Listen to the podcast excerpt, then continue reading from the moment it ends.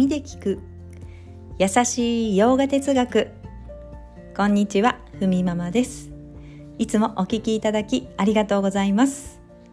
このラジオは耳でヨガ哲学を聞いて日常に生かしていこうというラジオです。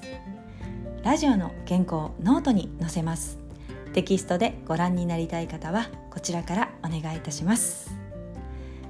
ちょっと今日音声の音質が違うかもしれませんがちょっとね場所を移動して和室の方がね網戸を開けると風が通るのでちょっといつもと違うなと感じるかもしれませんがちょっと小鳥のさえずりも若干聞こえますけれどもご了承ください、はい、では今日のテーマ「苦悩を持つ3つの原因」というテーマでお話ししたいと思います。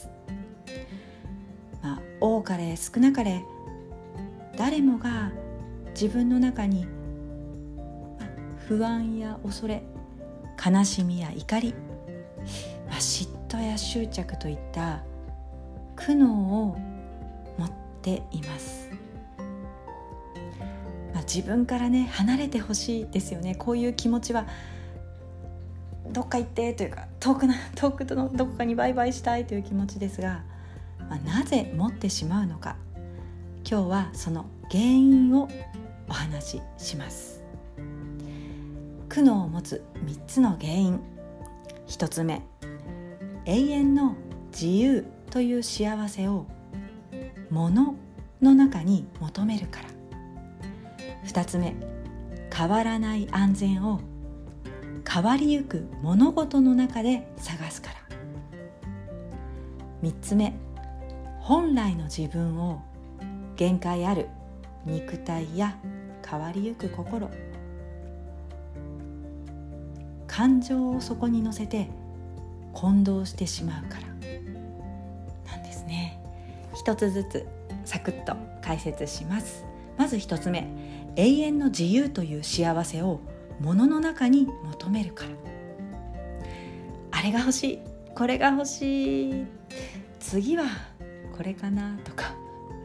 でも手に入れたら幸せに感じますよね。そのために頑張ってたら達成感もあるし手にしたことで気持ちが高まる、まあ、ただ時間が経つとまた次のものが欲しくなったり。ちょっと気づいたら終わらない物欲が。と、まあ、また生物は繁殖するに有利な状況になりたいと本能でも考えパートナーを探しますが、まあ、これらのことは、ま、シンプルな望みですよね。幸せになりたいっていう気持ちこのシンプルな望みを叶えるためにこの世界にやってきている。全ての生物は、まあ、人間も自由と幸せを求めている。なか見つからないと。物の中を探してませんか？答えのない場所にいませんか？とバガバットギーターは語りかけてくるわけです。永遠の自由。幸せを探しているのに絶対に永遠を与えてくれないものや立場や権力そういうものの中に求めているから答えが見つからず苦しむというわけです。そして2つ目。変わらない安全を変わりゆく物事の中で探すから、まあ、割と多くの人が変わり続ける物事の中にその答えを追い求めます。例えば変わらない安全をコロコロ変わっていく他人の中で求めたり君を一生幸せにします。それってうん悲しいが実際はち違いますよね。ね。変わりゆく心の中でありえますか？私だけひねくれてるかもしれませんが。でも、まあ、心というものは、まあ、単体で見ただけで、まあ、変わりゆくものですよね。昨日思っていた悲しみが今日寝て起きたらなかったりとか、まあ、そんな風に変わりゆくものの中に安全は見出すことが、まあ、できません、まあ、妄想がね取れたら変わらないものなんてないと分かってきますと、まあ、絶対に見つからない場所に行ってそこに投資しても何も得ることがないですよ、まあ、だから見つからないし手に入らないし幸せではないって人はいつまでも苦悩します、まあ、それは一回では終わらずに、まあ、何度もと何度もそうなりたくないですが何度も何度もと言います。そして3つ目本来の自分を限界ある肉体変わりゆく心。苦という感情をそこに乗せて混同してしまうと。私というのはこれは私の心だ。そして肉体だ。気持ち今感じてる気持ちが私だと思いますが違いますよ。と言います、まあ、それらは変化するものなんですよね。道具。自分にとっての道具を見ている。この道具を見ている意識が本来の自分です。誰にでもありますよね。今私の心今すっごく落ち込んでるなとか。それを見ている意識というのが本来の自分だよというふうにバガバットギーターは言うわけです。まあ、そのでも道具の方についねアイデンティティを持っていや私は何かが足りないと。そう思って、まあ、多くの人は生きていると。意識。この意識があなたの本質だから変わらない存在なんです。幸せというものがたまにこう満たしてくれるのはんちょっと待って。その幸せはどこから来ましたか？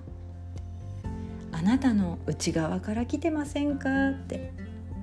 でも幸せを引き出してくれた物事の方をこれが幸せだと思ってそっち側を探しに行くから見つからないんだ。ということなんです。まあ、この3つ。なんかサクッと説明したのか全部力が入ってしまったのか。ただこの3つをまとめる言葉があってこの苦悩をよく見ると、まあ、勘違いということなんです。永遠の自由変わらない安全そして自分であることへの納得。そこへの安らぎは自分の中にしかない。でも多くの人はそんなことかったるいって言います。そんなのね嘘ですよと。だってアマゾンとか楽天市場に行けば売ってないものないじゃないですか、まあ、でも探してもないんですけどね、うん、でも多くの人は手っ取り早く本質的には手に入らない不安や恐れというのをもので解消しようとします。だからいつまでも探し続ける。根本的に苦悩を解決したいと。真摯な気持ちを持つ人は1,000人に1人だよと。